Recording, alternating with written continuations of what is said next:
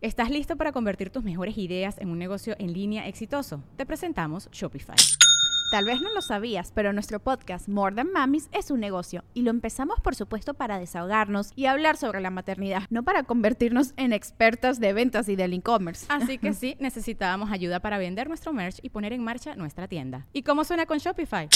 Llegó otra venta. Shopify es la plataforma de comercio que está revolucionando millones de negocios en todo el mundo. Ya seas un emprendedor desde tu casa o desde donde sea, Shopify es la única herramienta que necesitas para iniciar, administrar y hacer crecer tu negocio sin dificultades. Con Shopify puedo gestionar pedidos, envíos y pagos desde cualquier lugar, brindándote toda la información y estadísticas de tus ventas al detalle. Regístrate para un periodo de prueba con tan solo un dólar al mes en shopify.com barra sonoro, todo en minúsculas Ve a shopify.com barra sonoro para llevar tu negocio al siguiente nivel. Shopify.com barra sonoro.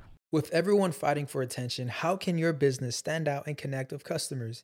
Easy.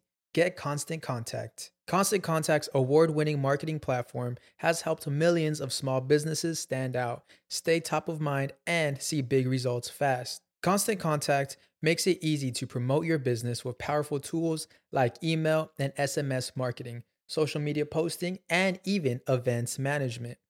With Constant Contact, you'll reach new audiences, grow your customer list, and communicate more effectively to sell more, raise more, and fast track growth. Don't know much about marketing? No sweat. Constant Contact's writing assistant tools and automation features help you say the right thing at the right time every time. Plus, you can send with confidence, knowing your emails are actually reaching your customers thanks to Constant Contact's best in class 97% deliverability rate. I'm a small business owner and I believe that this is a great tool for other small business owners. In small businesses, you need to create a team. And if you're starting by yourself, Constant Contact can be the team that you need. Tackle any challenge with Constant Contact's expert live customer support. Plus, everything's backed by the 30 day money back guarantee. So get going and start growing your business today with a free trial at constantcontact.com. Just go to constantcontact.com right now. Constant Contact, helping the small stand tall. ConstantContact.com. Estás escuchando El Dolop, parte de Sonoro y All Things Comedy Network. Este es un podcast bilingüe de historia americana en el que cada semana yo, Eduardo Espinosa, le contaré un suceso histórico estadounidense a mi amigo José Antonio Badía, que no tiene idea de qué va a tratar el tema. Ah, sí, te debe haber tocado escuchar algo de esto hace unos años. Uh oh. El agua con radio funcionó bien hasta que se le cayó la mandíbula. ¿En qué ojo me pongo el parche? Malditos salvajes incultos. Pagaba 25 centavos a los niños de la localidad por cada perro o gato que le llevaran. No, espérate, ¿qué? El parque se hizo consciente, el parque probó la sangre, güey. ¿De qué se va Lo bueno es que nada más te trabas cuando lees, ¿verdad? Sí, sí, sí.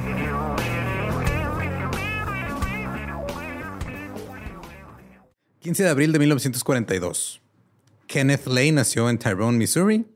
Su familia vivía en un pequeño pueblo agrícola. Ah, de hecho, eran puros caminos de tierra. No había plomería. Había letrinas. Rancho bien hecho. Rancho. Hecho y derecho. Sí, de hecho, no, no vivió con una, o sea, en una casa que tuviera plomería hasta los 11 años. Los Ley eran dueños de una tienda de alimentos. Y todo iba bien hasta que un repartidor estrelló su camión y mató una carga de pollos. ¿Qué? Esto terminó con el Ese negocio. siempre es un mal agüero, Sí, ¿sabes? Terminó con el negocio y su padre tuvo que irse de viaje como vendedor ambulante de estufas. Vender estufas puerta a- de puerta en puerta. ¿Sabes por qué vendo estufas? ¿Por qué? Me mataron un cargamento de pollos. Ken fue a la Universidad de Missouri donde se interesó por la economía. Se graduó en 1965 y luego se fue a trabajar a Houston a Humble Oil, que después se convirtió en Exxon. Oh, mientras tomaba clases nocturnas para obtener su doctorado. Se enlistó en la Marina en 1968, trabajó en el Pentágono mientras enseñaba economía a estudiantes de posgrado en la Universidad George Washington. Y para 1971, Ken ya estaba casado, tenía dos hijos, eh, y decía, cito, todo el mundo sabe que personalmente tengo un código de conducta muy estricto por el que vivo. Este código se basa en valores cristianos. Ok. En 1972, en octubre, Nixon nombró a Ken el subsecretario adjunto de Energía en el Departamento del Interior. A sus 30 años, Ken había sido ya un referente de la política energética a principios de 1973, cuando el país sufrió apagones eléctricos, escasez de gas natural y el embargo petrolero. Naturalmente, Ken le echó la culpa a la regulación. Claro, es el problema. Sí. Hay que dejar que el capitalismo tome control de todo. Exacto. Una cita del New York Times decía, cito, el señor Ley dijo que la regulación ha mantenido los precios del gas natural muy por debajo del valor real del gas en un mercado libre, lo que desalienta la inversión en el desarrollo petrolero. La administración de Nixon puede presionar por la desregulación de los precios del gas natural. Él dijo, estamos vendiendo el gas natural muy barato y por eso este, se está yendo toda la mierda. Sí, sí, se lo acaban. Sí, porque el gobierno dice que no lo podemos vender caro porque luego este, pues no, uno no puede hacer dinero con estas cosas. Luego, Ken se acercó al director ejecutivo de Florida Gas y le dijo que estaba pensando en volver a la industria privada. Ken creía que se avecinaba una desregulación real de la industria del gas natural porque él la estaba impulsando. Claro. Todos los grandes nombres lo recomendaron para hacer el trabajo. O sea, todo el mundo decía, ah, no, claro, el chingón de este pedo de la energía, el gas natural es Ken. Ken sabe de gas. Ken era una estrella en ascenso. Para finales de año, Ken ya era vicepresidente y en 1976 ya era presidente de la división de gasoductos de Florida Gas y en 1979 presidente ya de toda la empresa. Era experto en gas, este güey ya era lo suyo. O sea, este es el silencioso, este es el no lo vi venir, este es el chart. Creo que alguien que no tenía plomería en su casa sabe muy bien cómo lidiar. con- Exacto, con él esto. lo aprecia, güey. Nadie aprecia lo que es tener gas en tu casa directo, no andar yendo por tanques. Tenía una casa de 300 mil dólares, se unió al Winter Park Racket Club y compró un condominio en la playa en la costa de Florida, un condominio de esquís en Utah. Para 1980, siendo obviamente un ejecutivo importante de una empresa, empezó a tener un amorío con su secretaria, Claro, y mucha cocaína. Ajá, aquí no no- venga oficialmente, a huevo. obviamente, a quien luego convirtió en su segunda esposa. Luego, en junio de 1984, Ken Lay se convirtió en presidente y director ejecutivo de Houston Natural Gas a sus 42 años. Ken se dispuso a expandir el negocio comprando oleoductos en California y Florida. En 1985, su empresa se fusionó con Internorth y se convirtió en el sistema de distribución de gas más grande del país. Iba de frontera a frontera, o sea, de arriba abajo y de costa a costa. Wow. Necesitaban un nuevo nombre para la empresa. Después de cuatro meses de investigación y de, eh, así de cosas, así de, güey, tenemos que contratar un grupo de marketing, vamos a ponerle un nombre bien chingón y todo. Special Homeland Reciprocal Adventure Time. Chart. Chart. pues el nombre por el que se decidieron fue Enteron. Pero luego, el Wall Street Journal informó que Enteron era otro término para el intestino. La junta, Ah, estaba súper bien. sí, güey. La junta convocó una reunión de emergencia y decidió por el nombre Enron. Oh, shit. Ya todo hizo clic. No sabía para dónde iba. Ya escuché Enron. Así que tuvieron que reimprimir 75 mil portadas para el nuevo informe anual. O sea, Enron viene de... Esto es una palabra para intestino. Entonces ponerle Enron. Ajá, y todo se fue a la mierda eventualmente. Ajá. Llegaremos a eso. En 1986, Enron reportó una pérdida de 14 millones de dólares en su primer año. Ken hizo recortes de personal, congeló los salarios de los altos ejecutivos y comenzó a vender activos. Para enero de 1987, la calificación crediticia de Enron estaba por los suelos. De hecho, se dice que, cito, la empresa estaba en una situación de mierda. No, no te puedes aguantar los güey, cuando estás tratando con una empresa que maneja gas. Eso fue lo que dijo Ken, güey, literal. O sea, eso fue, dijo, la empresa estaba... It was a shit show. Ajá. shit show. Pero existía Enron Oil. Esta era la parte llamativa del negocio. Era la división de comercio de petróleo. La especulación sobre el comercio del petróleo había despegado desde mediados de la década de los 80, más o menos al mismo tiempo que estaban batallando con el gas. De repente el petróleo se vuelve como que lo que estaban todo el mundo especulando de cuánto va a subir, cuánto va a bajar y empezaban ahí a hacer sus cosas raras de especulaciones bursátiles. Ahora, la especulación del comercio de petróleo básicamente se resume como el comprador se compromete a adquirir una cierta cantidad de petróleo a un precio fijo. Luego, los comerciantes apuestan sobre cuál será el precio del petróleo cuando ese petróleo se entregue en el futuro. Entonces, yo, yo te vendo petróleo a 10 pesos ahorita, güey. Ajá. Y tú me dices que 10 pesos precio fijo, pero de aquí a dentro de 3, 4 años, tal vez valga 15, tal vez valga 20, no sé. Entonces los comerciantes empiezan como que a hacer sus apuestas sobre eso. Tú me estás diciendo que el presidente de México no controla cuánto va a valer un barril de petróleo, ergo la gasolina y todo eso. Ah, hasta cierto punto no. Claro. Enron Oil estaba haciendo bastante dinero. De hecho, se dice que el director de Enron Oil tenía guardado ahí Don Periñón y caviar en el- su frigobar en la oficina para el brindis de la tarde que hacían todos los días. Todos los días. Sí. O sea, no estás esperando un momento específico. No, no, güey. O sea, ah, vamos a brindar en la tarde porque nos está yendo bien chingón. Tráete- tráeme otra botella de Don Periñón, tráeme otro, otra latita de caviar. Mañana y, nos y vemos mi aquí. lingote de oro donde me echo mi línea de coca. En el 85 ganaron 10 millones de dólares, en el 86 ganaron 28. Entonces, Más de casi triplican sus ganancias. Pero las cosas realmente se pusieron en marcha en 1989, cuando el Congreso aprobó la ley de desregulación del gas natural, que establecía que las primeras ventas de gas natural estarían libres de cualquier regulación federal de precios. Allá el precio lo podía poner quien fuera, ya el- Lo que quisieras. Ajá. Y esta fue la culminación de 30 años de desregulación de la industria del gas natural. O sea, ya los, los cabilderos de la, de la industria llevaban 30 años chingando al Congreso para que les fueran quitando regulaciones y regulaciones y ellos poder controlar el mercado. Esto requirió la reestructuración completa de la industria de oleoductos interestatales y ya por fin llegamos a la era del libre mercado. Al año siguiente, Enron formó Enron Finance y Ken Lay contrató a Jeffrey Skilling como director ejecutivo y presidente. Jeff Skilling era un graduado de la Escuela de Negocios de Harvard que venía de una prestigiosa firma de consultoría de negocios que valoraba el cerebro y la teoría sobre la experiencia práctica. Decía, güey, todo, yo lo pienso y ya. Yo ya lo leí, güey. ¿Tú qué vas a saber? Ah, Tienes 20 años haciendo eso, yo lo acabo de leer. Sí. La gente lo llamaba incandescentemente brillante o la persona más inteligente que han conocido. Él dijo que el negocio del gas natural era, cito, espantoso. El negocio más chiflado que he visto en mi vida. Todas las reglas se escribieron en Washington. Era como Alicia en el País de las Maravillas. Ahora, llega Enron y todo el mundo se enamora de este güey. Porque este güey es un güey brillante, es inteligente, trae ideas nuevas y nos va a hacer un chingo de dinero. Es un Elon Musk. Básicamente. Del gas. Ajá.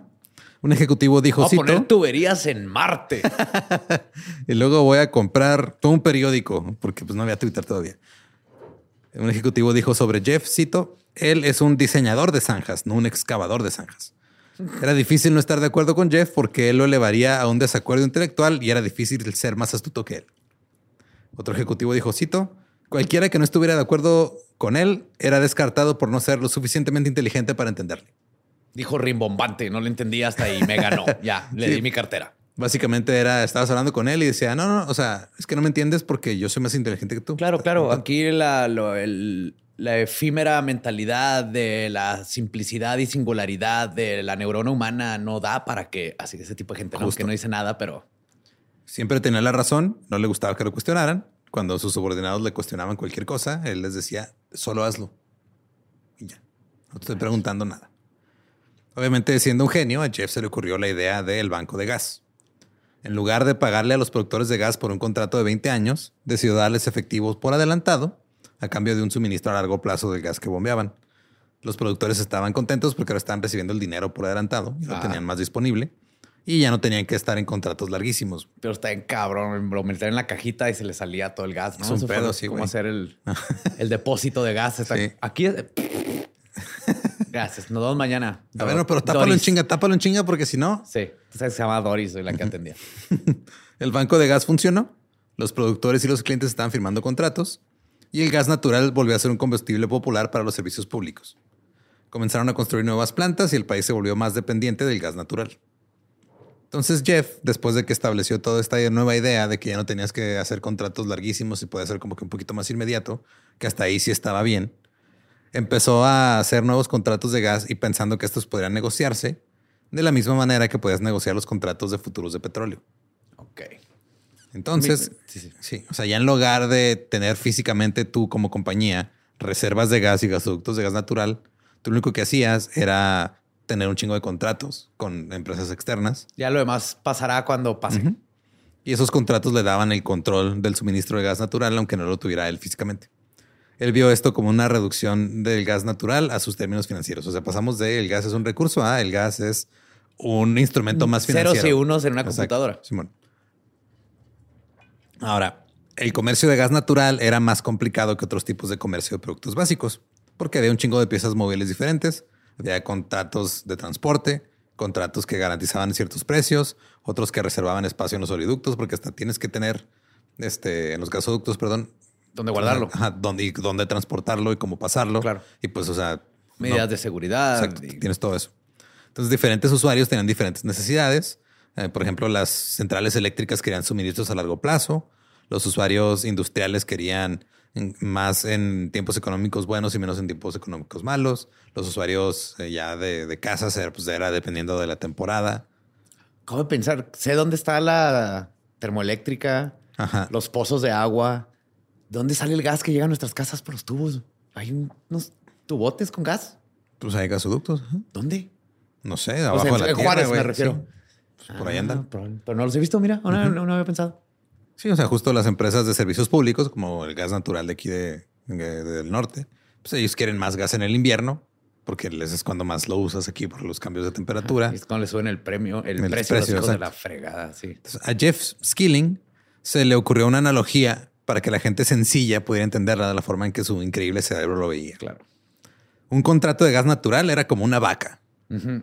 A Una- veces te da chorizo, a veces te da T-bones, pero los pedos, gente, los pedos son los que te dan de comer. Pues sí, él decía que una vaca no solo tiene un tipo de carne, tiene varios tipos de carnes diferentes.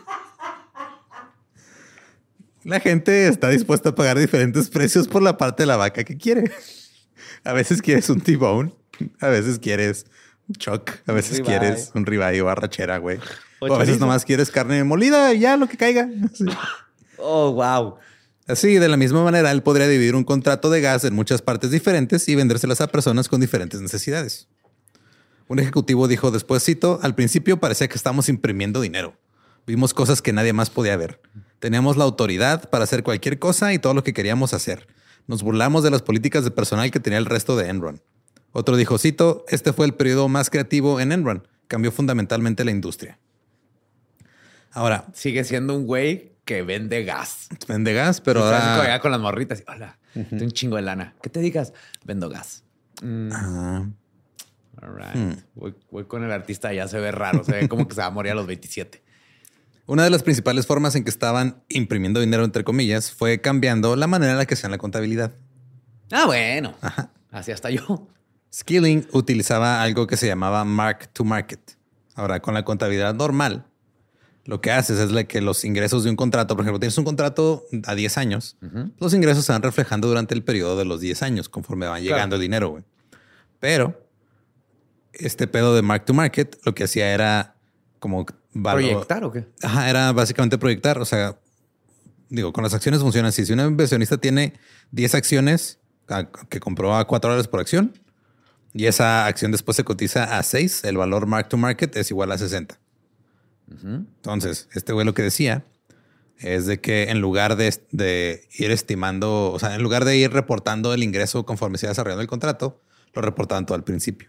Hace una proyección, así que esto va a terminar en 15 dólares. Ajá. Entonces, de una vez ya. De una vez digo que, vale. ajá, es lo que vale, Simón, lo cual infla los números a lo.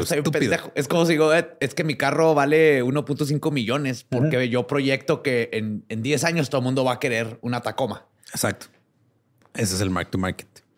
Lo denominaban. Yo también puedo hacer analogías. Sí, güey. Lo denominaban ingreso reconocido, pero no realizado. Y lo que hacía es de que en los libros contables lo ponían todo como ganancias. Entonces, si era este contrato de 20 años, nos va a generar un millón de dólares por año. Cuando entraba ese contrato en el primer año, decían, ah, entraron 20 millones, no decían entra el primer millón del primer año. Oye, Espinosa, ¿eso es legal? Sí. ¡Wow! ¡Wow! No solo es legal, güey. Ahorita vamos a llegar a todo el cagadero que se hizo, pero sí. Porque, pues, cuando firmas un contrato o algo, pues no le vas a decir a la gente, ah, no, si es que vamos a perder dinero o este pedo puede fluctuar el valor. Tú dices, no, no, o sea, yo estoy haciendo esto y esto está bien chingón y mira, ya tengo aquí 20 millones de dólares. Todavía no los han pagado. De aquí a 20 años van a llegar, pero ya están. Mira, yo que soy el hombre más listo del mundo, entonces le puse contaduría optimista. Todos ganan siempre, puros números para arriba. Ken Lay y la mesa directiva de Enron aprobaron el uso de la contabilidad mark to market. Luego Jeff Skilling persuadió a la Comisión de Bolsa y Valores para que lo aceptara también. Y el 30 de enero de 1992, la SS le dijo a Enron no se iba a oponer a ese tipo de contabilidad ajustada al partir de ese año en el mercado. Skilling celebró con champaña y con un desmadre. Menos de dos semanas después, Enron le dijo a la SSC, oye, este, ¿qué te parece si empezamos a utilizar la contabilidad desde ahorita, o sea, el año que va a terminar? O sea, no empecemos en el 92, o sea, llegamos a, Desde ahorita, ya desde un principio. De una vez, güey. Mira, acabo de comprar la última capibara rosa en existencia, güey. Firmamos aquí, vamos y nos la comemos junto con el caviar. güey. Vamos a extinguir un animal, tú y yo juntos. Fírmale. En enero del 92, Enron anunció que estaba suministrando gas para una nueva central eléctrica en el norte del estado de Nueva York. Estaba estimado en 4 mil millones de dólares por más de 20 años. Enron comenzó a registrar las ganancias antes de que la planta comenzara a operar. Luego empezaron a meterse también los cabilderos en Inglaterra, desregularon su industria y Enron cerró un trato para construir una planta de energía ahí con un contrato de 20 años. Registraron las ganancias inmediatamente antes de que se construyera la planta. Dijeron ya las ganancias proyectadas de que 20 años ya, las, ya están aquí. Sí, sí, no, ya, ya dijeron que sí, entonces vale tanto. Exacto. En 1922, los ingresos de la división de Skilling se, expone, o sea, se explotaron hacia madre. O sea, que de repente ya la parte que nadie pelaba de la empresa lo estaba generando 122 millones de dólares en un año. Que no existen. Que no existen, exacto.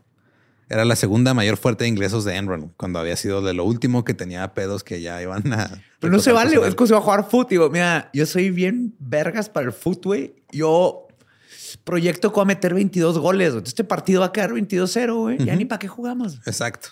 Eso, Y es más, dame el dinero de las apuestas, güey, porque Sí. ya gané. Pero Enron no le daba seguimiento a la segunda parte de la contabilidad mark to market, que era valorar los activos al precio del mercado actual, como lo hacía Wall Street. O sea, Wall Street tenía, digo, son cosas que no entiendo del todo. Nadie las entiende, ese es el problema, güey. Nomás las entienden la gente que tiene dinero y que hace las reglas. Sí, o sea, ellos nada más daban su evaluación inicial y luego ya nunca hacían ajustes dependiendo de cómo se moviendo el mercado. Ellos más así, val- así, esto es lo que vale y ya se chingó. No había ningún incentivo para que los ejecutivos de Enron hicieran decisiones razonables. Pues no. Jeff Skilling eh, después explicó su filosofía de gestión. Cito, todo lo que importa es el dinero. La lealtad se compra con dinero. Las cosas delicadas no son tan importantes como el dinero en efectivo. El dinero es lo que impulsa el rendimiento. Y ahora, si manifiestas el dinero en papel, Ajá, va a llegar, y you fake it till you make it, y dices que esto vale 100 millones de dólares, vale 100 millones de dólares porque así funciona el mundo. Y Wall. Street dice, oye, Enron vale un chingo de lana. Aquí están las acciones Claro. Y vamos a hacer compra-venta de cosas. Alguien más dijo sobre Jeff, cito, Jeff siempre creyó que enfrentar a tres personas contra cada uno sería la forma más rápida de asegurar que las mejores ideas emergieran a la superficie. Tres. Sí, o sea, ponía a tres personas Ajá. y los ponía a discutir entre ellos para que sacaran las ideas y esto era la manera en la que funcionaba eh, la parte como Creativa. creativa de la administración. También ideó un sistema de revisión de empleados cada seis meses. O sea, de así de hacerle su, su, su, uh, review, así su- cada seis meses. vas- ¿Cuántos metió de lana? Ajá, sí, man. este, ¿Cómo te llevas con los demás? etcétera. Sí, y esto incluía a todos, desde el director general hasta la secretaria. Primero lo hacían con eh, comentarios escritos de jefes y colegas. Después de eso, se juntaban en un hotel donde había unos paneles que debatían y clasificaban a cada empleado mientras proyectaban su foto en una pantalla frente al grupo. Cualquier persona que estuviera haciendo dinero ocupaba un lugar destacado. La gente discutía, debatía y gritaba su valor como persona, así como discutían el valor que le estaban dando a la compañía. Se dice que las, sus- las sesiones de ¿Quién los volteó los papeles de baño? ¿A qué? Cuando llegamos a la compañía, todos el papel de baño daba a las- hacia la pared y yo los volteé y sí o no les cambié. Sí o no, así debe ser. Pues sí, sí debe ser ¿Eh? así, pero Entonces, no- voten por mí, denme un aumento. las sesiones de los ejecutivos a veces se empezaban a las 8 de la mañana y se acababan a la medianoche, güey. Nomás de estar hablando de, o sea, de los empleados y que estaban haciendo bien y qué mal y la chingada. Ahora, Enron también tenía los mejores paquetes de compensación debido a su contabilidad que estaba basada en mentiras. Porque los bancos te prestan dinero en función del proyecto estimado. Entonces tú le dices a un banco, tengo estos contratos que valen 20 millones de dólares y, y ya lo tengo porque tengo el contrato. Y entonces el banco te dice, ah, ok, va, usas eso como colateral y te voy a prestar un chingo. Lo lana". que está pasando ahorita con toda la industria inmobiliaria.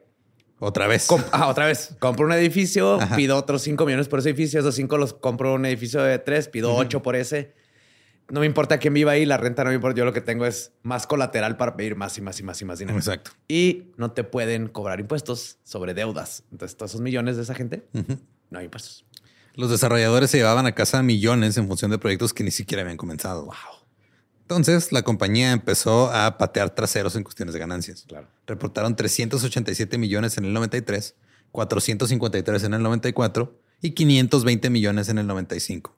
¿Crees que aventaban dardos a números, güey, para reportar? La, neta no lo dudo, güey. 527. Ahí está. No lo dudo ni tantito. El precio de las acciones de Enron se triplicó. Y debido a que el salario de los ejecutivos estaba vinculado a las opciones sobre acciones, el aumento de las acciones también los convertía a ellos en millonarios. Claro. Ken Lay fue descrito por un analista financiero en el 96 como, cito, un pensador profundo, un gran estratega a largo plazo que ha estado al frente de la industria del gas natural durante muchos años. Sabía hacia dónde se dirigía esta industria 10 años antes de que sucediera. Pues porque lo inventó. güey. Exacto. O sea, él fue el que hizo todo el la desde- o sea, este güey, desde que estaba con Nixon, empezó a poner las bases para después hacer este Sí. desmadre, güey. Ken era dueño de su condominio multimillonario en la sección más exclusiva de Houston. Ya también tenía su casa en Galveston, en Aspen. Eh, usó la flota de aviones de la compañía para su uso privado. Nadie en este mundo necesita cuatro, cinco casas, güey. Y una flotilla de aviones, güey. Nadie. Para eso existen hoteles. O sea, si tienes dinero, ve y réntate un pinche piso completo de un hotel cada vez que necesites. No tienes que tener otra casa ya, güey. Pero bueno. Punto es de que este güey usaba los aviones de la compañía como sus taxis. Yo sí le decían The Lay, the, the Lay Family Taxi los empleados de Enron. Por ejemplo, la esposa, Linda Lay, una vez usó un avión de Enron para visitar a su hija en Francia, Ajá, porque pues allá vivía. claro. Entonces dijo, ah, préstame el... Se te olvidaron tus zapatos, mija. Te los traje. En otra ocasión se envió un jet de Enron a Mónaco para entregarle una cama a su hija. Ah, of course. Sí. Hijo de su. En diciembre de 1996, Jeff Skilling se convirtió en el nuevo presidente y director de operaciones de Enron y Ken Lay seguía siendo el presidente de la mesa directiva. Entonces, Ken Lay estaba en la mesa con la gente que tomaba decisiones y Skilling era el que estaba en la parte operativa. La compañía ahora estaba generando 13 mil millones de dólares anuales. Empleaba a 11.700 personas y tenía operaciones en 22 países. ¿Quién está imprimiendo este dinero que no existe, güey?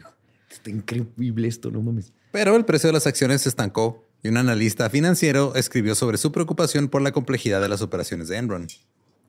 Así que eh, Skilling, para calmar las aguas de que había eh, especulación de que esto a lo mejor no estaba bien y que iba a valer madre y que se iba a colapsar eventualmente, creó el Departamento de Evaluación y Control de Riesgos de Enron. Que Wall Street dijo, eh, güey, pues, o sea, queremos saber si o sea, todo está bien. Entonces, ah, no, no te preocupes. Este, no me tienes que mandar a nadie que me revise mis actividades. Yo las reviso solo, güey. Mira, este es el departamento de ¿estás mamando? Ellos me van a decir si estoy mamando o no y te lo van a reportar. tío. Era un departamento interno que evaluaría el riesgo económico, financiero, crediticio y político en cada negocio que, que iniciara Enron por más de 500 mil dólares. Cualquier contrato que fuera de medio millón o más tenía que pasar por este comité, este departamento. Cito, todos estaban emocionados. Un analista de calificación crediticia dijo que confiaban en la capacidad de gestión de riesgos de Enron. No se puede exagerar lo importante que es esto, es el sustento de todo. Y te da una sensación agradable y cálida porque Enron tiene unas capacidades de gestión de riesgos tan extraordinarias que las vemos de forma diferente. La- tú las ves de formas muy diferentes. Entonces, primero se inventaron una manera de reportar ganancias. De inventar dinero. Ajá, y luego se inventaron una manera de cómo decir que todo está bien. Ajá. La realidad era muy distinta. Un ejecutivo llamó al departamento, cito, un obstáculo, un bache. Los traté como perros, no pudieron hacer nada por mí. Les dije a mis muchachos que los jodieran. De hecho, Skilling también creía que una empresa que se preocupaba demasiado por los costos iba a desalentar el pensamiento original e innovador. Claro, güey. Si estás pensando nomás en reducir costos, no, no te están a ocurrir ideas, güey. No, lo que intentamos es cómo hacemos que los pájaros vengan rellenos de gas, güey, y entre directo en tu ventana y solito te rellene la estufa, güey. Es lo que tengo que estar pensando. Tú déjame ser, ahí vengo, güey, Aspen, güey. Sí, conseguí un pitón, pito rojo, güey. Es el último de la especie, güey. Lo va a comer. De hecho, así como tú hace rato decías, ah, sí, el güey seguro cuando se iba a ligar le decían que vendían gas. Pues él decía, cito, no somos el Walmart del negocio de gas natural. Somos el Mercedes-Benz del negocio de gas natural. No tienes, that makes no sense. Eso no tiene sentido, güey. Eso no tiene sentido. Para sorpresa Es de gas natural, güey. No trates de meter un pinche Lexus a esto. Acepta lo que eres. Vendes burritos. Haces millones de nuevos burritos, pero vendes burritos. Orgulloso. Para sorpresa de nadie, los gastos se dispararon. Cito, la gente simplemente hizo lo que quiso. Si cumplía con su objetivo de ganancias, obtendría su bono, incluso si se gastó el doble de su presupuesto en gastos. Entonces, ahora, si tú cerrabas un contrato, aunque te pasaras de presupuesto o lo que sea, te daban a ti tu bono por cerrar ese contrato. Ok. Entonces todo Entonces, estaba, todo el tener mundo el estaba- incentivo de estar sí, cerrando. O sea, ju- justo es el always be closing. Ajá. Sí, Wolf of Wall Street y Sí, todo esto. Era ese Pero pedo con gas. Pero con gas, Simón. Había, o sea, era una época en la que eh, se notaba la opulencia cuando empezaron a ut- utilizar monitores de computadora de pantalla plana, güey, que no había en ese momento, Oh, Shit. donde tenían teléfonos celulares comprados por Enron. Tenían, Teléfono en el carro, güey. Tenían teléfonos en los carros. Sí, claro, tenían sus almuerzos en la compañía con meseros en la cafetería, una flota de jets corporativos, tenían lim- limusinas en stand-by güey, para cuando se ofreciera. Así, ah, fuck, se Sí, me olvidó la espera. quinceañera de mi hija. Préstame. Ve, ve a recogerle la limusina. Tenían su propio concierge, que era, y era el que iba a recoger la, las cosas de la tintorería. Voy a dejar de decir mamadas. Porque se encargaba de regar las plantas y se encargaba de comprar los regalos de aniversario de, la- de las, para No. las parejas de los ejecutivos. Güey, ah, voy a dejar de decir mamadas porque resulta que sí, me siento mal. me siento mal. Dije, esto es imposible y resulta que hay gente que así vivió. Sí. Bajo el mandato de Skilling, el precio de las acciones de Enron se convirtió en una obsesión. Tenían un tablero de cotizaciones así en el lobby de la sede central, donde estaba constantemente actualizándose el precio de la, de la acción en ese momento. Dicen que cuando estaba de viaje, Jeff marcaba varias veces al día nomás para que le dijeran a cuánto estaban las acciones. What? Era su TikTok. Sí, güey. De hecho, Y, alentó. todo, y, y todos estos gastos del concierge es deducible impuestos, ¿verdad? Sí. Porque son gastos de empresa. ¡Wow! Se alentaba constantemente a los empleados a que compraran acciones de Enron también. De hecho, también les decían que su fondo para el retiro lo hicieran con acciones de Enron. Oh, oh. Entonces había algunos que tenían la mitad o casi toda su jubilación metida en, En acciones. de Enron. Skilling llegaría a los objetivos de ganancias trimestrales y anuales de Enron simplemente con un número basado en lo que quería Wall Street. No había entrega de contratos, no había entrega de este, libros contables, simplemente se inventaba los números. Literal les preguntaba a los analistas, ¿qué ganancias necesitas que te reporte para que se mantengan altas nuestras acciones? Así de pelada. Así de huevos. Wall Street estaba encantado porque sabemos que les gustan ese tipo de personalidades. Así de, este güey es un genio, güey. Este güey nomás le digo, este número me dice, "Ah, mira, ese es. Ese es. Y sale, y ahí está. Ahí y está. Está imprimiendo dinero, literal. Enron también se basó en gran medida en la contabilidad de este, mark to market para alcanzar las metas de ganancias.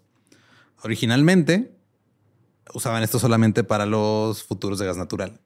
Para el 97 ya lo usaban para todas las partes del negocio porque era una empresa que tenía muchísimos negocios distintos.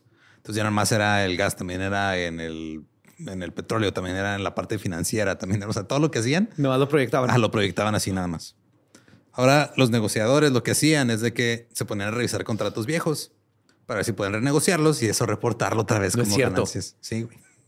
Mira, yo opino que la caca de Jeff caga un chingo todo el día, güey. Esa madre va a valer como unos 50 mil dólares la libra en 10 años, güey. Vamos a reportar esa caca. Y eh, digo, reestructuraban los contratos. Otras veces simplemente se inventaban números nuevos para que parecieran más rentables. Y un pequeño movimiento en un contrato a largo plazo podía generarles ganancias millonarias, pero pues, o sea, en papel nada más. Ajá. Enron también empezó a generar ganancias a través de algo conocido como evasión de impuestos. A partir del 95, la compañía ejecutó transacciones fiscales complejas que permitieron a Enron quedarse con 651 millones de dólares en ganancias. Porque ya no estaban pagando impuestos. Skilling hizo que el departamento de impuestos trabajara como otro centro de ganancias. Entonces tenía a sus contadores buscando cómo chingados eh, no pagar No impuestos. para impuestos. De, de hecho, empezaban a. O sea, t- hubo- deja llegar a lo que. O sea, cómo lo explicaron, güey. Porque la filosofía contable de Enron Ajá. no era cumplir con lo que les pide la ley. Era que las reglas financieras debían estudiarse para encontrar lagunas que explotar. Lo cual no es ilegal. No es ilegal. Un empleado dijo, cito, digamos que tienes un perro, pero neces- necesitas que aparezca un pato en los estados financieros. Ok. Afortunadamente existen reglas contables específicas para lo que constituye un pato. Patas amarillas, plumas blancas, pico naranja. Así que si tomas al perro y le pintas las patas de amarillo, el pelaje de blanco y le pegas un pico de plástico naranja en la nariz La avientas al pinche al agua. y le dices a tus contadores, esto es un pato, ¿no estás de acuerdo en que es un pato? Los contadores dicen, sí, de acuerdo con las reglas, es un pato. Sí lo es. Todo el mundo sabe que es un perro, no es un pato, pero eso no importa porque tú cumpliste con las reglas de lo que representa un pato. Claro. Enron contrató a la firma de auditoría Arthur Anderson para probar sus libros. Tenían sus oficinas dentro de Enron. Y de repente, los geeks de la contabilidad fueron invitados a la fiesta de la fraternidad a convivir con la gente que antes los bulleaba y todo. Y les daban champaña y caviar y ya empezaron a decirle que sí a todo, güey. Entonces es un. Hace cuá, cuá. ¡Yeah! Tráeme un murciélago con la blanca, o el, ulti- el último, sí, tráetelo. Se lo ganó pinche George de, este, de contaduría. Un contador después dijo, Cito, cuando miras un contrato y les dices que no y luego apelan el no y la respuesta termina siendo sí, solo terminas preguntándote por qué estoy aquí. o sea, ¿de qué sirve? En marzo de 1998, Andy Fastow, de 36 años, fue nombrado director financiero de Enron. Había sido elogiado por su creatividad, visión, persistencia de iniciativa, habilidades de, de presentación y su pensamiento innovador sobre estructuras de nuevos acuerdos. Otras personas decían que era, cito, definitivamente conocido como un lameculos. Básicamente. Era tan lameculos que a su hijo, recién nacido, Le puso Enron. le puso Jeff güey, como su jefe. Fuck. Andy supervisó la formación de empresas ficticias que podían usar cuando Enron tenía que mostrar ganancias y ocultar deudas. Wall Street pensaba que todo esto era innovador y genial. Dijo, bueno, mames, no sabemos que se puede hacer esto. No sabemos qué están haciendo, güey, están metiendo dinero a lo pendejo. Un banquero de Lehman Brothers dijo, cito, ha inventado una estrategia innovadora. Enron operaba cientos de estas empresas extraterritoriales y Andy era el que se encargaba de nombrar los contratos y de establecer estas empresas fantasmas. Entre ellas existían el Condor, Apache, White Wing, Chuco, Chuco. sí, pero de masticar. Ajá. Raptors, Rawhide, Choctaw, Zephyrs, o sea, te se inventaba chingo de... Es bueno para cosas. nombres, este cabrón. Sí, güey. Pero pues este, para poder hacer esto, Andy tuvo que recibir una exención del código de ética de Enron aprobada por Jeff Skilling y por Ken y la junta directiva. ¿A ti una qué? ¿Cómo le llaman a hacer trampa? Una exención del código de ética de Ah, Enron. que sí, vamos a estirar la ética un poquito. Sí, el código de ética aplica a todos menos para ti. Tú no tienes que aplicarlo porque tú estás haciendo algo innovador para todos. Mira, la ética es un cubo, pero si tú te fijas en la cara de abajo, eh, son dos dimensiones. Y dos cuadrado, dimensiones ajá. se pueden doblar a la mitad. Es ahí en esa mitad donde Enron trabaja. Eh, Chase Manhattan y Citigroup estaban felices de hacer negocios con Enron. Claro. Y Andy clasificaba a los bancos según su nivel de cooperación. Por ejemplo, cito, si estaban dispuestos a suscribir un billón de dólares en un periodo corto de tiempo cuando sea necesario. O sea, era así, oye, güey, necesito este pedo por un billón de dólares. ¿Le entras o no? ¿No? Ah, bueno, voy con Ah, Chase. Simón, exacto. Jeff Skilling dijo, cito, yo no estoy particularmente interesado en el balance general. Parece estar bien, siempre tenemos dinero. El 12 de diciembre del 2000, el senador Phil Graham de Texas, luego de ser presionado por los hermanos Koch y por Enron, adjuntó una enmienda de 262 páginas a la Ley de Modernización de Futuros de Productos Básicos, que luego se adjuntó a un proyecto de ley de gastos que el presidente Clinton promulgó justo antes de dejar el cargo. La enmienda Graham no recibió escrutinio público ni audiencias de comité, y lo que hizo fue ampliar radicalmente la desregulación energética. ¿Este Graham es algo del Graham de ahorita? No, es ¿No? Graham con doble M, no es Ah, Graham, es Graham, así nomás, como gramo. Ahora, los derivados de la energía podían negociarse en bolsas privadas no reguladas. Ahora nació lo que se le conoce como la especulación, la especulación oscura. El dark uh, oil speculation y todo este pedo. Más tarde se revelaría que en realidad los que escribieron la enmienda fueron los cabilderos de Enron y de otras compañías. Ya nomás le, le llevaron las copias. Le llevaron las copias y mételo ahí. y ya, listo. Todo esto fue pues, gracias a Skilling y a Ley que había decidido meter a Enron en el negocio de la energía y pensó que Enron podría crear un negocio de comercialización de electricidad, así como lo hizo con el gas natural. Oh, fuck. Skilling le dio a los analistas de Wall Street un recorrido por la nueva división de, división de comercio de energía eléctrica de Enron. Llegaron, un edificio, güey, chingo de gente ahí trabajando por todos lados, pero luego se se dio, o sea, salió a la luz que todo esto era falso, güey. O sea, literal lo que hizo fue compraron chingos de eh, pantallas y equipo y todo, le dijeron a la gente de otras oficinas que fuera a trabajar ahí. Y Ese que- día. ajá, ajá, ese día que estuvieran ahí como si... Es una fachada de. Sí, güey, literal una fachada de empresa. En enero del 2000, el New York Times escribió, cito, Enron ha establecido un mercado en línea a través del cual empresas de todo el mundo ahora pueden comprar y vender gas natural, electricidad, carbón, plásticos, pulpa, papel, papel y petróleo. Y próximamente ancho de banda. Y pulparindos. El ancho de banda es el conducto electrónico básico por el que las empresas envían su tráfico de Internet. Ahora ya también están en el negocio Del de vender ancho de banda. ¿I- ISP? Sí. Decían, cito, una escuela con exceso de capacidad de ancho de banda durante el verano podrá vender su excedente a una empresa con una creciente demanda de ancho de banda. Así no funciona. Exacto, güey, Así, así no funciona. no, no hay un bote de internet que si no te lo acabas, lo regresas. Las ofertas de ancho de banda que solían tardar meses en cerrarse tardarán unos segundos. Fuimos los primeros en hacer este tipo de cosas para comercializar el gas natural, dijo Ken Lay, el director ejecutivo de Enron. Pero creemos que el mercado de ancho de banda será el más grande de todos. Que no estaba tan equivocado, pero su manera de verlo no era la correcta. ¿Qué digo? O sea, sí existen limitaciones en el ancho de banda, pero son más de infraestructura que de otra cosa. Exactamente. O sea, no es como que te sobra en la escuela cuando estás de vacaciones, más de servidores. ¿Qué digo? Ahora ya después de que este, quitaron la ley de neutralidad de la red y todo, pues sí empezaron a hacer esas mamadas también. Sí, son los proveedores. En realidad, este, empezaron a hacer un chingo de negocios de ancho de banda que pues no eran reales, o sea, que no eran realidad, en realidad, perdón. Skilling compró Portland General Electric porque estaba cerca de California. Luego Enron compró a los políticos de California a través de cabildeo y darles donaciones para sus campañas. Jeff y Ken les dijeron que podían ahorrar mucho dinero. Así que el estado de California aprobó una mezcolanza extraña de compromisos que desregulaban parcialmente el mercado de energía eléctrica, pero no del todo. Y dado que era una desregulación a medias, medio pendeja, que no tenía sentido, eh, abrió el estado para que Enron tuviera básicamente oportunidad de hacer lo que quisieran. El jefe de la división comercial de electricidad de Enron compró 2.900 megavatios de energía. Luego los programó en líneas de transmisión que solo podían transportar 15 megavatios a la vez. Entonces la gente se empezó a quedar sin luz.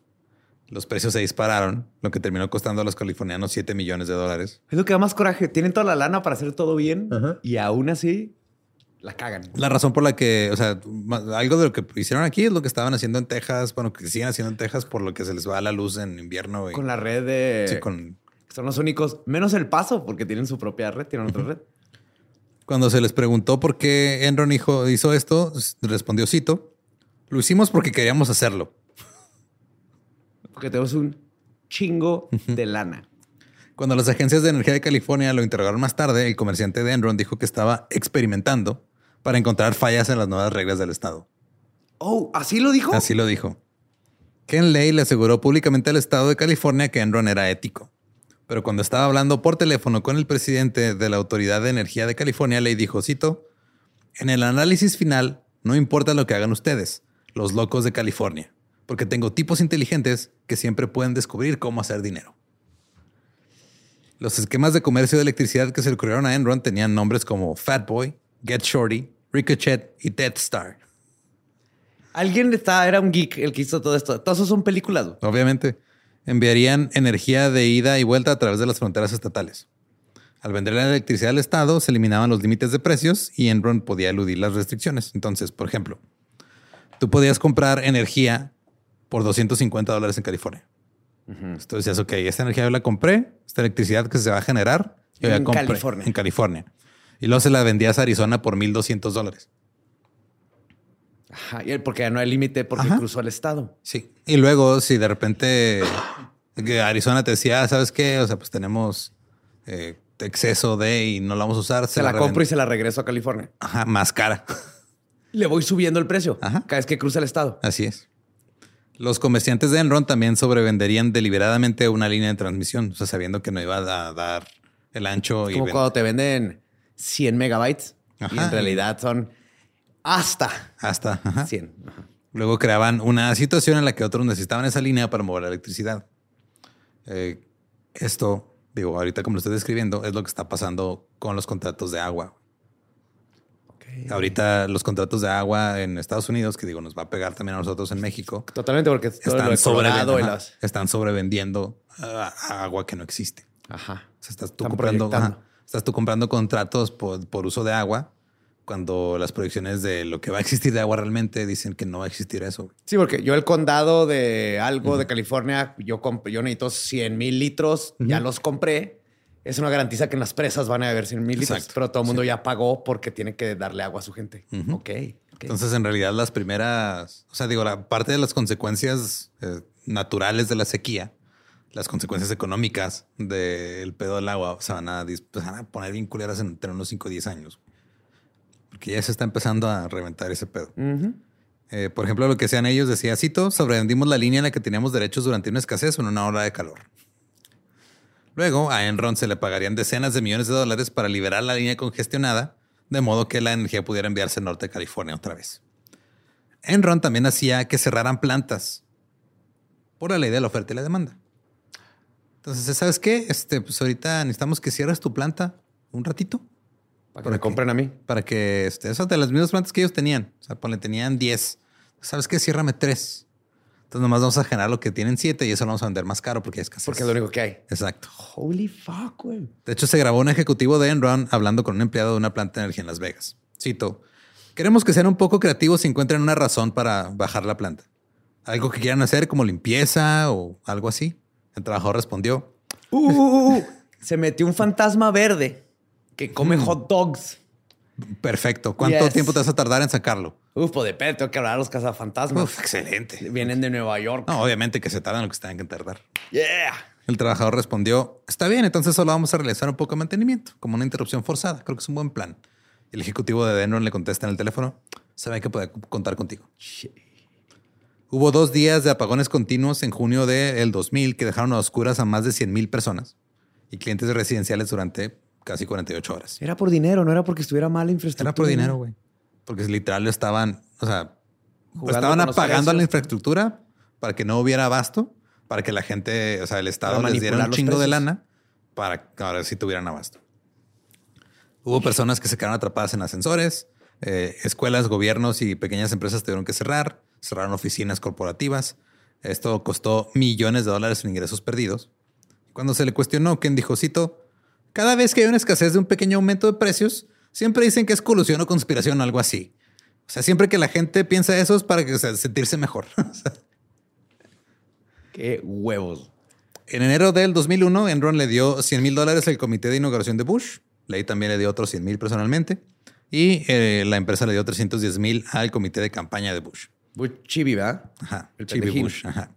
De hecho, Mr. Lay fue nombrado como asesor de transición de Bush, según el New York Times. Enron dio más de 6 millones de dólares en donaciones políticas. Más de 250 miembros del Congreso recibieron contribuciones de Enron y 15 funcionarios de alto rango de la administración de Bush poseían acciones en la empresa.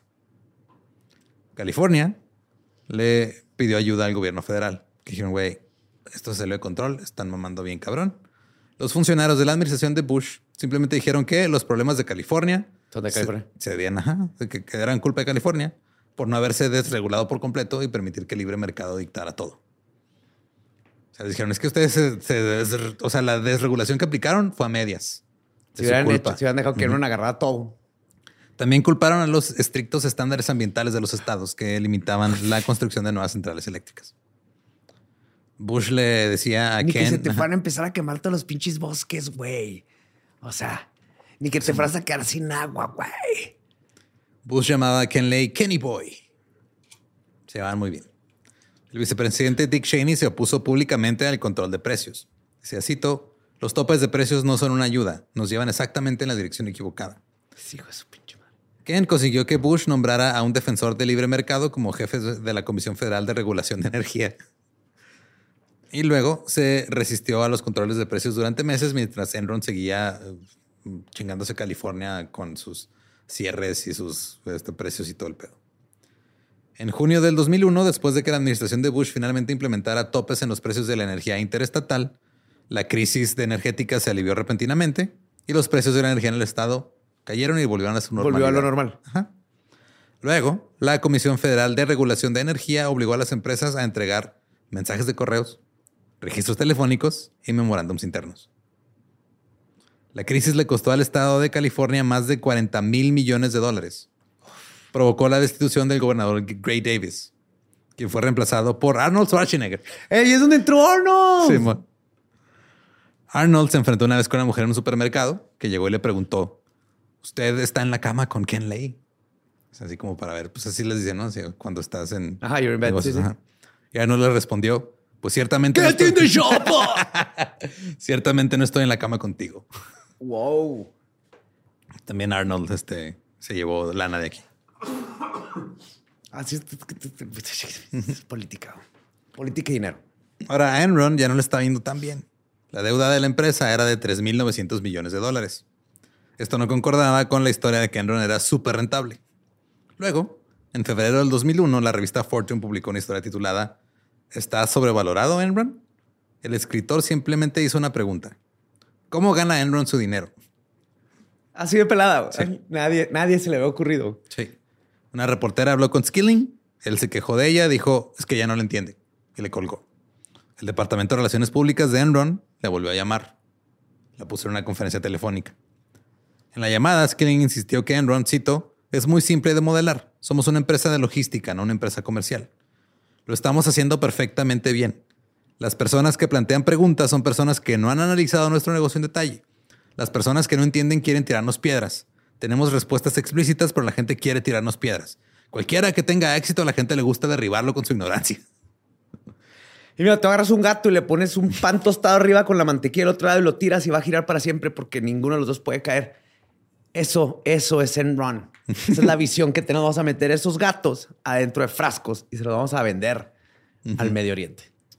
Luego le volvió a colgar a la reportera de, Fortune, el jefe de relaciones públicas, y estaba así como que, güey, es que nos, estamos quedando súper mal con esto. Sí, sí, tenemos dinero, pero hay límites. Entonces le volvió a llamar y le dijo, ¿sabes qué? Reúnete con Andy Fasto, el jefe de finanzas, el güey que también llegó y le puso Jeff a su hijo y todo. En esa reunión Andy dijo, cito, no queremos decirle a nadie dónde estamos ganando dinero. Mm, mi jefe me dijo que no le dijera a nadie, pero el departamento de contaduría de C.S. Shredder ahí hecho los papeles y luego me invento números. Ese es mi trabajo. Dijo, no es comercio, es optimización. También dijo que era confidencial decir quién dirigía las empresas ficticias. Era él el que dirigía las empresas ficticias. Todas. Cuando estaban solos, Andy le dijo, Cito, no me importa lo que digas sobre la empresa, solo no me hagas quedar mal. ya estaba entrando en pánico este güey también. Ajá. Skilling tuvo una conferencia telefónica con analistas de Wall Street el 17 de abril del 2001. Dijo que Enron estaba en excelente forma. Un analista preguntó por qué Enron era la única empresa que no podía publicar un balance junto con sus declaraciones de ganancias y siguió presionando, pero no obtuvo respuesta. Skilling finalmente le respondió, cito, bueno, tú eres tú, ah, bueno, eh, muchas gracias, lo apreciamos. Imbécil, y le colgó. Y yo el Real Madrid. La llamada estaba siendo canalizada del piso de operaciones de Enron. Todo el mundo estaba escuchando lo que estaba pasando. Cuando Skilling llamó imbécil al analista, todos empezaron a aplaudirle. Hijo, frat boys. Más tarde le dieron a Skilling un letrero que decía, pregunta por qué imbécil. Sí, ask why, asshole. O sea, como que, ah, huevo, le dijiste que pendejo el de Wall Street y nos la pelan todos. Si eres Wall Street. Pero Wall Street no estaba contento, ya que creían que un CEO debería poder manejar preguntas difíciles. Y estas llamadas continuaron. Skilling siempre decía, no pasa nada malo, pero no nos vamos a dar respuestas. Mira, mi camioneta no se rompe el vidrio. Las acciones de Enron comenzaron a caer. Su muy promocionado negocio de banda ancha no real fracasó. California culpó a Enron por la crisis energética. Y mientras todo esto sucedía, Ken Lay entró en la oficina de Skilling con muestras de tela para decorar el nuevo jet de 45 millones de dólares que acaban de comprar. ¿Qué color van a los asientos? Sí. El 13 de agosto, Skilling anunció que dejaba Enron. ¿Por qué? Es que ya, ya, o sea, ya había trascendido la corporación. Había estado cobrando sus opciones sobre las acciones durante un año por un valor de aproximadamente 30 millones de dólares. Kenley había estado haciendo lo mismo, llevándose aproximadamente 78 millones de dólares. Las personas dentro y fuera de la empresa comenzaron a darse cuenta de que había un problema. Sí, como que, hmm, a ver, están yendo las ratas del barco. Algo está mal. Y se están llevando el barco. Eh, aparte, que lo acaban de tapizar. Aún así, quien le dijo a Wall Street, cito, no hay problemas de contabilidad, ni problemas comerciales, ni problemas de reserva, ni problemas previamente desconocidos. Ninguna vez estoy poniendo esta máscara contra gases nomás porque sí, se me ve bien. Me voy a meter en esta cápsula que instalé secretamente y ustedes no sabían. Y luego picar este botón rojo que dice muerte a todos. Eh, ese es un...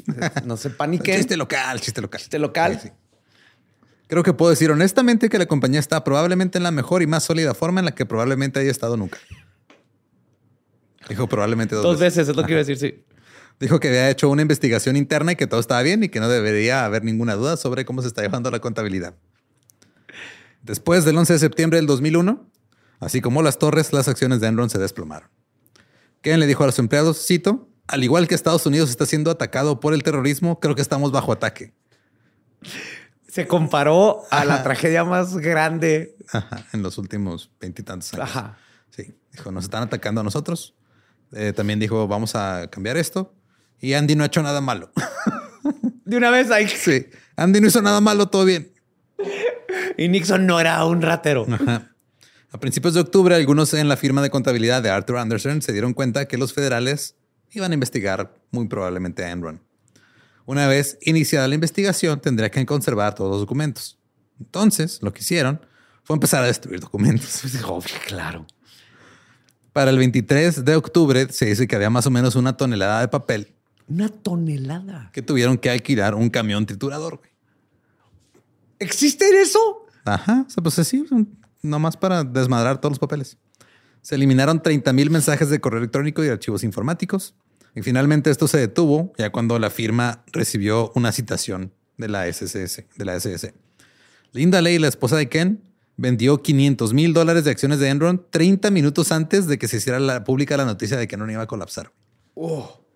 Esto fue el 28 de noviembre. El 2 de diciembre a las 2 de la mañana los abogados de Enron presentaron eh, la bancarrota del capítulo 11 Tan ra- Inmediatamente cayó. inmediatamente.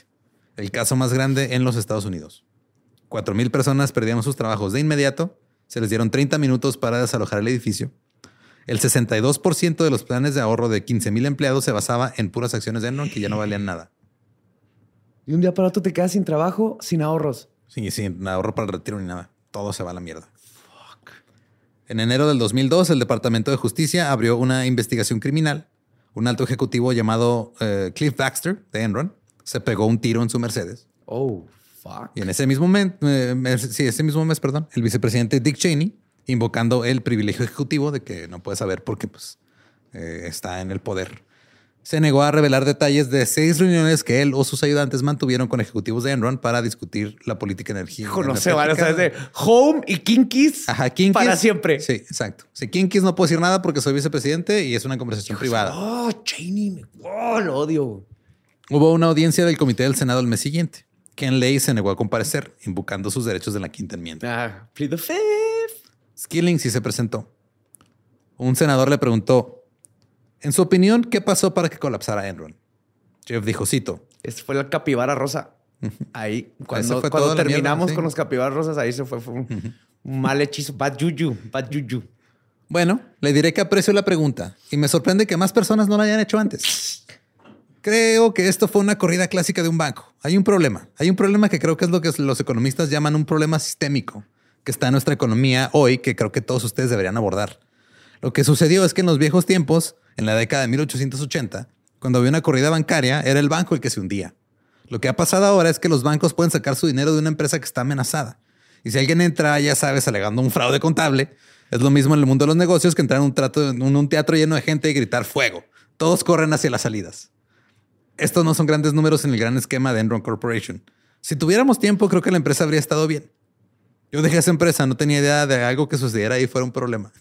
¿Sabes qué antes les dijo? Es que alguien dijo, está valiendo madre y todo el mundo se la creyó. Ajá. Y por eso nos fuimos para abajo. Sí, todo estaba bien. Sí, todo estaba bien, pero alguien llegó y dijo fraude contable y la gente dijo, ¿qué fraude contable? Y se sacaron su dinero. Cuando se le preguntaba sobre las transacciones financieras de Enron, Skilling simplemente respondía con no soy contador. Una y otra y otra y otra vez. Finalmente, ya fastidiada, la senadora Barbara Boxer le preguntó cuál era su educación y dónde fue a la escuela. Oh, shit. Skilling dijo que tenía una maestría en la Escuela de Negocios de Harvard. Y se rió. Nada más. Y nada más. Y ya vieron, tengo las manos amarillas, la nariz amarilla, soy un pato. Ergo, legalmente no me pueden poner en juicio porque la ley dice que no puedes enjuiciar patos. Si te pones a ver los videos, estaba clara, o sea, es- era muy claro que se creía más inteligente que todos y que se lo está pendejeando al hablar. güey. Y que iba a usar su labia para salir de esto. La firma de contadores Arthur Anderson fue acusada de obstrucción a la justicia y tuvo que entregar su licencia para ejercer contabilidad en los Estados Unidos. 18 mil personas perdieron su trabajo en esa compañía, güey. Porque uno de sus clientes Era, era Enron. 20 mil personas eh, terminaron sin trabajo de Enron. Andy Fastow fue acusado de 96 cargos de fraude, lavado de dinero, abuso de información privilegiada y conspiración. Se declaró culpable de dos cargos de conspiración en el 2004. Fue sentenciado a 10 años sin libertad condicional. 10. Sí testificaba contra ley contra Skilling. Oh, ok, estuvo bien entonces. También tuvo que devolver 23 millones de dólares. Digo, no los necesitas, estás en la cárcel, compa. En mayo del 2004, 20 mil ex empleados de Enron ganaron una demanda.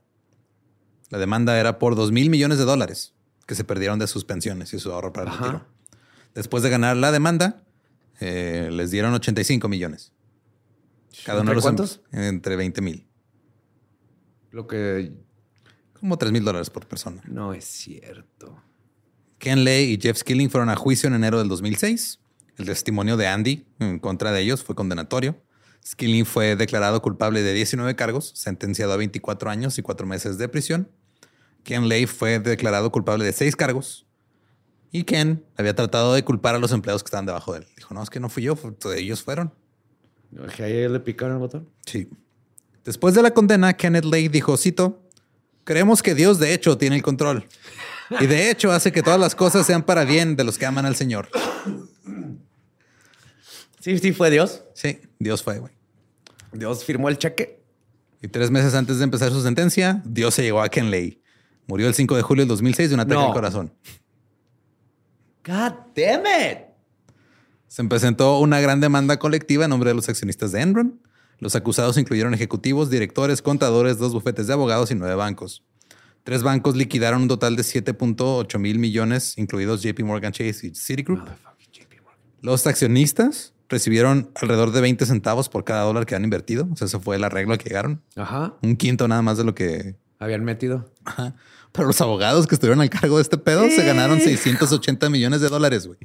Claro. O sea, los Porque abogados... ellos están cobrando por su jale. Sí, o sea, es que los bufetes de abogados que, que los bufetes de abogados que se representaron a ellos mismos demandando a Enron Se pagaban. fueron más, ajá, fueron más inteligentes, se pagaron también ellos mismos los gastos legales que tenían que, Que me cubrir la los debe la empresa Simón. porque eh, si te gano, me pagas mis gastos legales. Brillante.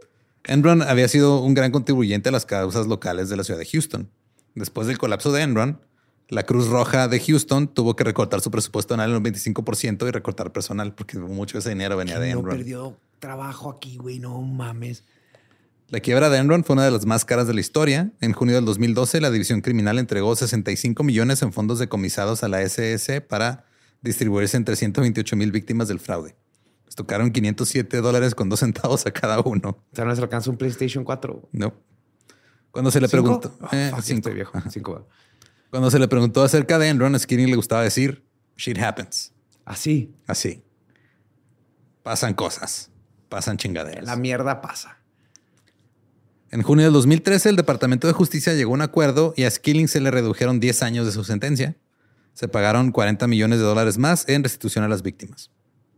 Andy Fastow, después de cumplir con su condena, que fueron sus 10 años, se volvió conferencista. El, el rollo aquí es de que, o sea, cuando hace las conferencias, o sea, le dice que si es por una buena causa, no cobro. Sea, él va y cuando son empresas privadas y todo sí cobra, pero cuando son para eh, como Ah. a universidades y todo, Ahí no sí cobra. va a decirles cómo convertir un perro en un pato. De a Exacto. gratis. Ajá.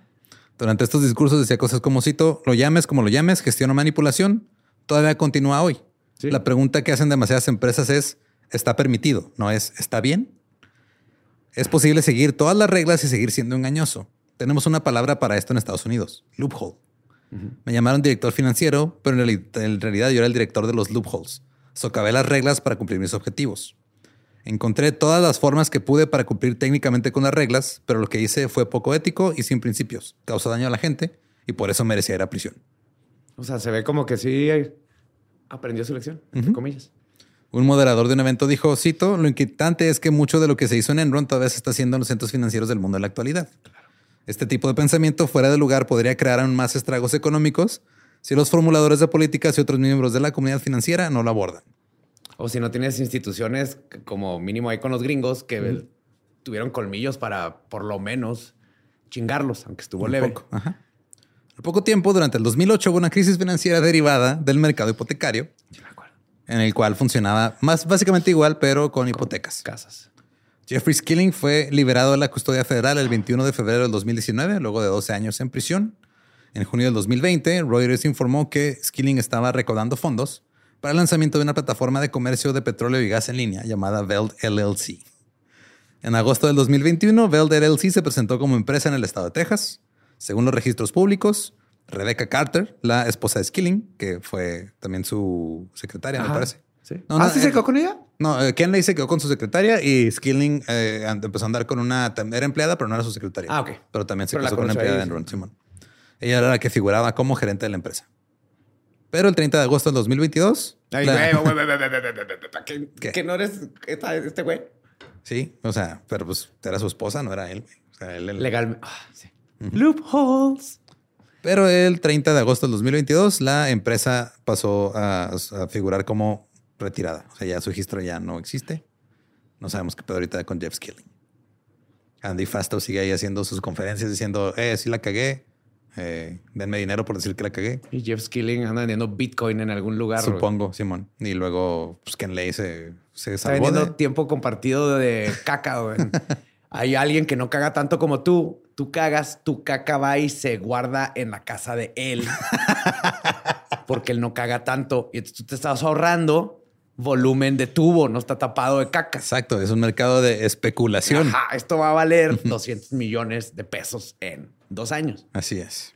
Y pues esa es la historia de Enron. Shit, me, me acuerdo perfectamente la crisis de Enron, pero nunca supe bien cómo estuvo el pedo. Pero pues justo me tocó en prepa y todo. Pues el pedo fue el gas. Sí, eh, por eso nació Ray Against the Machine. Eh, si quieren escuchar el episodio original en inglés, es el episodio 239 de The Dollop. Se llama Enron también. Recuerden que nos pueden seguir en redes como arroba el Dollop. A mí me encuentran como ningún Eduardo. Ahí me encuentra como el Bad Diablo Y si no conocen su historia, eh, estamos en otra crisis ya, la verga, güey. No Sí. aprendimos nada. y no van a saber cómo convertir un perro en un pato. Eso es muy triste. ¿Estás listo para convertir tus mejores ideas en un negocio en línea exitoso? Te presentamos Shopify. Tal vez no lo sabías, pero nuestro podcast More Than Mamis es un negocio y lo empezamos por supuesto para desahogarnos y hablar sobre la maternidad, no para convertirnos en expertas de ventas y del e-commerce. Así que sí, necesitábamos ayuda para vender nuestro merch y poner en marcha nuestra tienda. ¿Y cómo suena con Shopify? Llega otra venta. Shopify es la plataforma de comercio que está revolucionando millones de negocios en todo el mundo. Ya seas un emprendedor desde tu casa o desde donde sea, Shopify es la única herramienta que necesitas para iniciar, administrar y hacer crecer tu negocio sin dificultades. Con Shopify puedo gestionar pedidos, envíos y pagos desde cualquier lugar, brindándote toda la información y estadísticas de tus ventas al detalle. Regístrate para un periodo de prueba con tan solo un dólar al mes en shopify.com barra sonoro, todo en minúsculas. Ve a shopify.com barra sonoro para llevar tu negocio al siguiente nivel. Shopify.com barra sonoro. ¿Estás listo para convertir tus mejores ideas en un negocio en línea exitoso? Te presentamos Shopify. Tal vez no lo sabías, pero nuestro podcast More Than Mamis es un negocio y lo empezamos por supuesto para desahogarnos y hablar sobre la maternidad, no para convertirnos en expertas de ventas y del e-commerce. Así que sí, necesitábamos ayuda para vender nuestro merch y poner en marcha nuestra tienda. ¿Y cómo suena con Shopify? Llega otra venta. Shopify es la plataforma de comercio que está revolucionando millones de negocios en todo el mundo. Ya seas un emprendedor desde tu casa o desde donde sea, Shopify es la única herramienta que necesitas para iniciar, administrar y hacer crecer tu negocio sin dificultades. Con Shopify puedo gestionar pedidos, envíos y pagos desde cualquier lugar, brindándote toda la información y estadísticas de tus ventas al detalle. Regístrate para un periodo de prueba con tan solo un dólar al mes en shopify.com barra sonoro, todo en Ve a shopify.com barra sonoro para llevar tu negocio al siguiente nivel. Shopify.com barra sonoro.